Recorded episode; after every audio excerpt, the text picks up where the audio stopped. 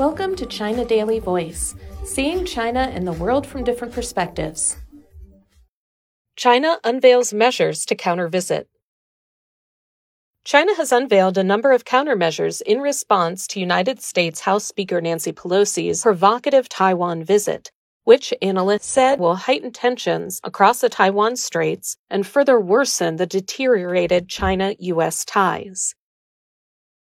The measures include staging military drills near Taiwan, conducting large scale air and naval activities, punishing organizations related to die-hard Taiwan independence elements, and suspending natural sand exports to Taiwan, as well as the imports of some farm produce from the island.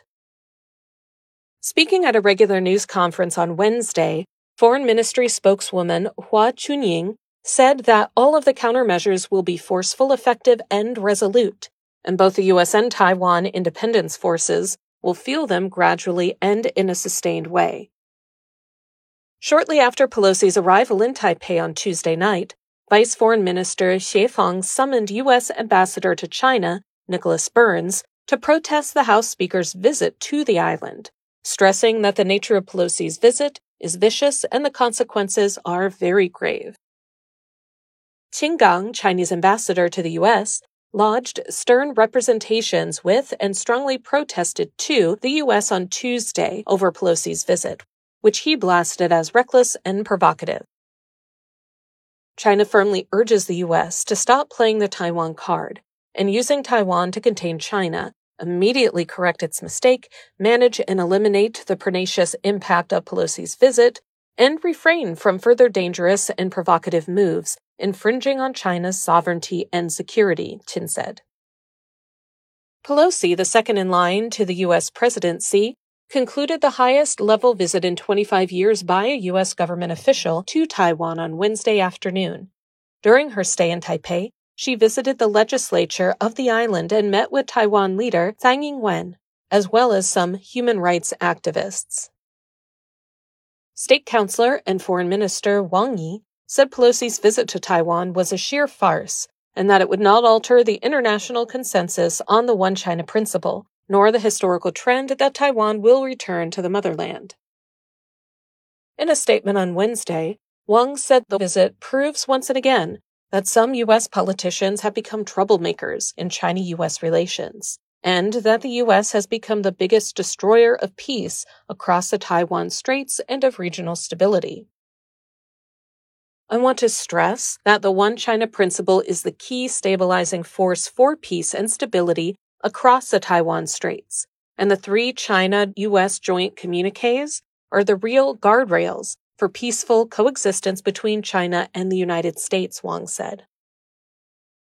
Clinging to the US to seek independence is a dead end, and attempts to use the Taiwan question to contain China are doomed to failure, he added. Experts said that the huge uncertainty surrounding Pelosi's visit to Taiwan has summed up the intense volatile nature and unpredictability of China US relations. It will also contribute to the instability of the Asia Pacific region, as Taiwan has become by far the most dangerous source of tension and conflict.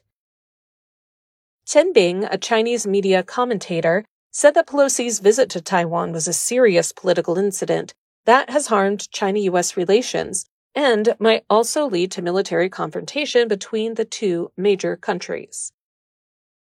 China will undoubtedly step up reunification efforts and respond to external interference on the Taiwan question with more effective means in order to safeguard its sovereignty and territorial integrity, he said. William Jones, a former White House correspondent for Executive Intelligence Review, and a non resident fellow of the Chongyang Institute for Financial Studies at Renmin University of China, said that the Asia Pacific situation has changed radically due to the short sighted zeal of an overly ambitious politician. One can only hope that wiser heads in the American political establishment can bring to bear their influence on a situation that is in danger of spinning out of control, Jones said. Leaving Taiwan, Pelosi flew to South Korea, part of her Asian tour, which has taken her to Singapore, Malaysia, and will also see her visit Japan. Before Pelosi's trip to Japan, a spokesperson for the Chinese embassy in Japan on Tuesday condemned her visit to Taiwan, saying the Taiwan question concerns China's core interests and is also related to the political foundation of Sino Japanese ties. The spokesperson urged Japan to abide by its commitment to China on the Taiwan question, as well as the principles of the four political documents between China and Japan, and properly handle the Taiwan question and avoid sending the wrong signal to Taiwan independence forces. Also on Tuesday, Chinese ambassador to the United Kingdom, Zheng Zeguang, condemned Pelosi's visit and urged the UK not to dance to the tune of the US and follow in the wrong footsteps of the US. Both China and the UK can see the benefits of having a productive and constructive relationship, he added. That's all for today. This is Stephanie, and for more news and analysis, by the paper. Until next time.